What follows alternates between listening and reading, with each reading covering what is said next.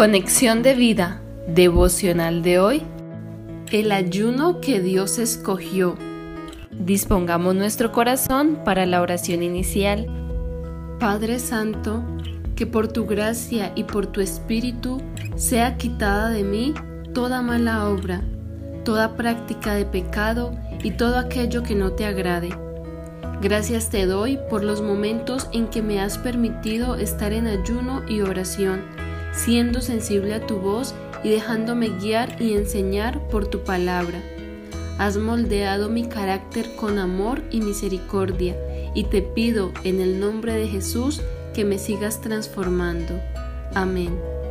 Ahora leamos la palabra de Dios. Isaías capítulo 58 versículo 6.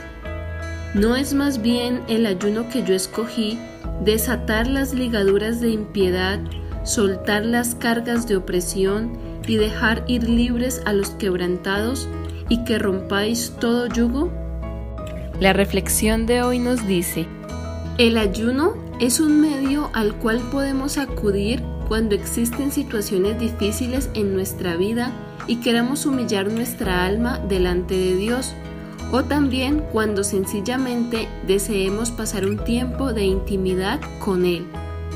En el pasaje de hoy, el Señor nos enseña algunos aspectos que se deben reflejar en nosotros si decimos que estamos o hemos estado en ayuno y oración.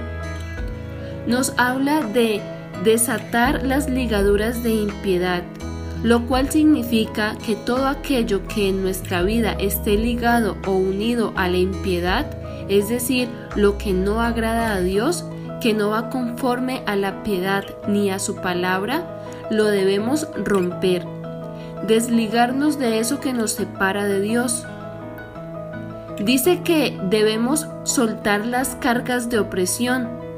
Muchas veces nosotros, por rebeldía y desobediencia, andamos cargando con esa opresión que nos produce el pecado. El ayuno es la disposición de nuestro corazón para pedirle a Dios que nos dé la fuerza para apartarnos del mal buscar el arrepentimiento sincero y pedir la intervención divina. Otro fruto de ayunar debe ser dejar ir libres a los quebrantados, es decir, perdonar. Cuando perdonamos a otra persona, la estamos librando de ese quebranto que le produjo el habernos ofendido y a la vez le estamos dando la oportunidad de que cambie su mala conducta permitiendo así que también se libere de la opresión del maligno.